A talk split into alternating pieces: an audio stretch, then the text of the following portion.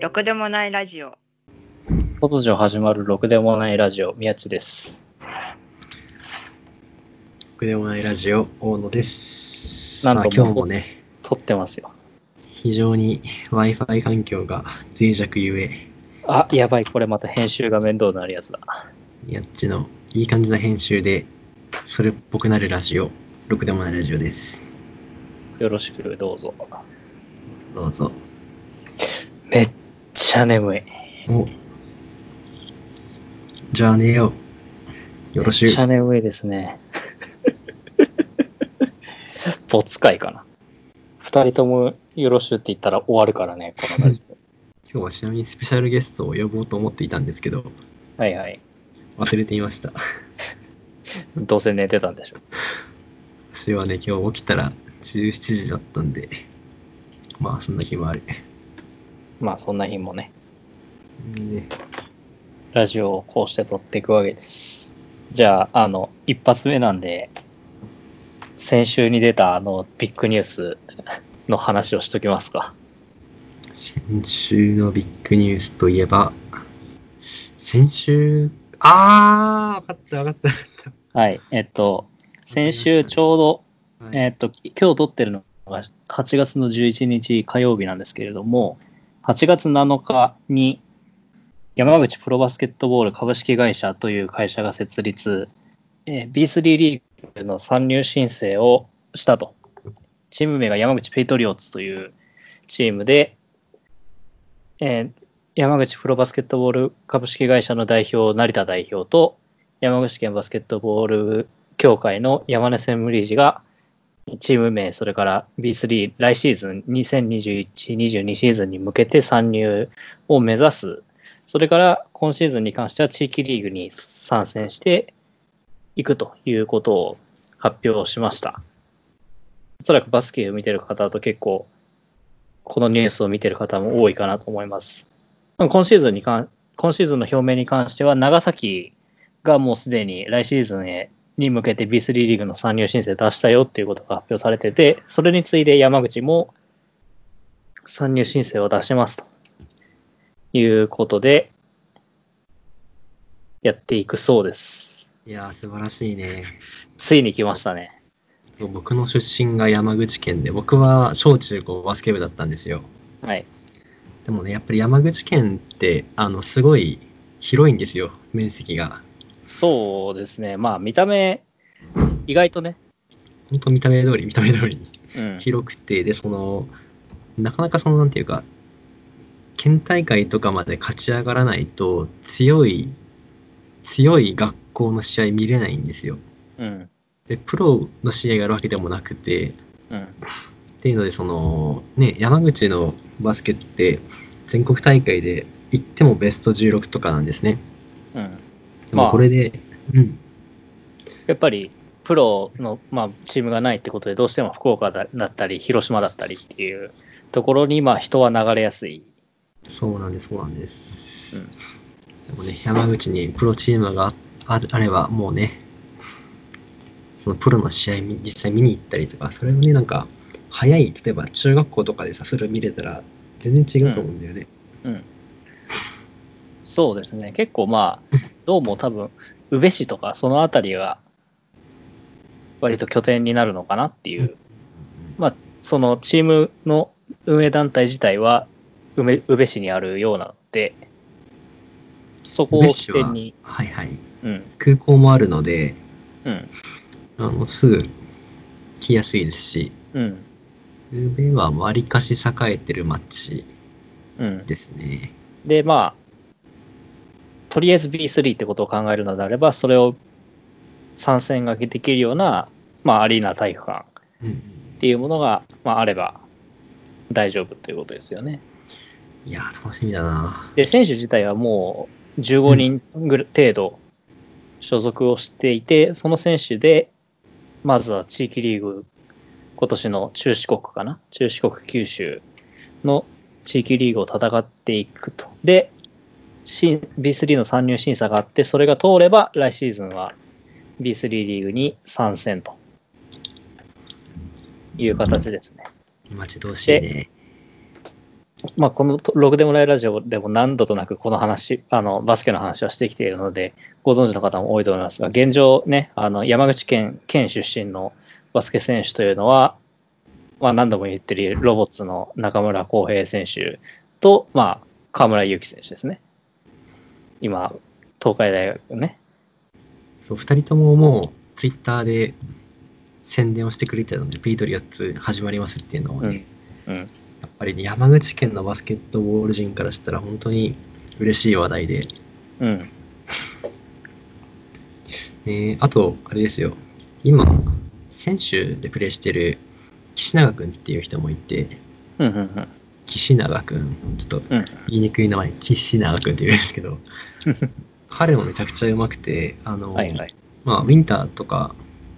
夏のインターハイとかのピックアップ選手にも選ばれてるようなは人いなので、はいで12年の時からバリバリ試合に出てて活躍してるので彼も今後活躍が楽しみだなっていう選手ですね、やっぱりそこ地元でバスケが見れるっていうところでもありますしまああのそこでねそれを見た選手たちがね憧れて入ってこれるようになればまあ一番いいんでしょうねねえあとスクールとかもやってるみたいではいはいはい小中学生がバスケしてていいなと思いましたね、でそのまあまあ B3 から始まるわけでうんあれですね我らが東京エクセレンスともあるんじゃないですかねことがうまく運べば早くも来シーズン対戦ということはあこの このラジオでも散々言ってますがあの遠征ですかね遠征ですねまあ、大野君の場合、遠征というよりは帰省になる可能性遠征でがすね高いですし、まあ、あの、宇部とは言いましたけど、多分、いろんなところで試合は、まあ、するんじゃないかなっていう気はするので、それこそ、宇部だったり、もちろん山口の市の方であったり、下関であったりとか、まあ、そう僕ら本業がまあ本屋なわけですよ実は実はね、バスケが異常に好きな本屋ってだけなんですけど、うんでまあいろんな試合見に行きたいとうん、でその、まあ、本屋も本屋でも特に店舗があるわけじゃなくて移動販売をしているうん本屋なわけで、うんでまあ関東近場だったらまあ車で行ってそこでどっかで本をね、売ればいいやとあれなんですけどうん、山口とかね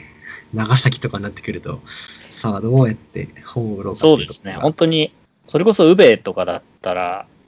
もちろんさっき言ってもらった通り空港もあるからっていううんうん、話だけど、これが例えば萩だったり、萩は辛いよ。萩はだったね、りまあ休、みかもしれない岩から。国とかだったら、最悪広島から入ればいいからっていううんところはあるんですけど、っていうところですよね。まあ、宇部は、 宇部は本当にじ地元近いですね。ウブバリバリ地元ですからね、僕ね そうなんですよね。そう、まあ本屋をやっているんですけど、その、まあ、ね、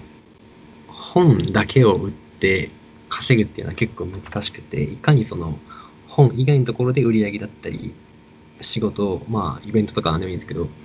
そういうのを作れるかっていうところがね、僕らの売りなんですけど、今はまあ、こうやってね、ラジオとかもイベント中に収録できたりとか、うんあとまあ、ウェブのサービスも最近作って始めてはいるので、うんそういう、まあね、単に遊ぶだけじゃなくって、いろんな場所で仕事をしたりっていうところではいいと思うんですけど、やっぱね、本を売りたいよねっていうのは、うん。本屋ですから。これ放送がいつになるかわかんないですけど、ノートを更新してましたね。そうなんですよ。珍しく。そうそうそう。ちょっと珍しくね、あの、 やっぱり発信が大事ってわけ で。本当に最近本屋を復活したんですよね。うん、それまでは、なんか、アート系のことばっかりやってて、うん。でもふとね、本屋をまたやるのもいいかなと思って始めたら、うんやっぱね、本いいわ、楽しいわ、っていう感じですね。はい。ということで、我々は来シーズンは多分山口遠征は間違いなく入る。まあこれがちょっとエクセレンス戦かどうかはわからないけれども、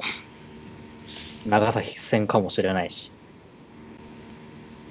ね、長崎が結構近いから、割と熱い戦いに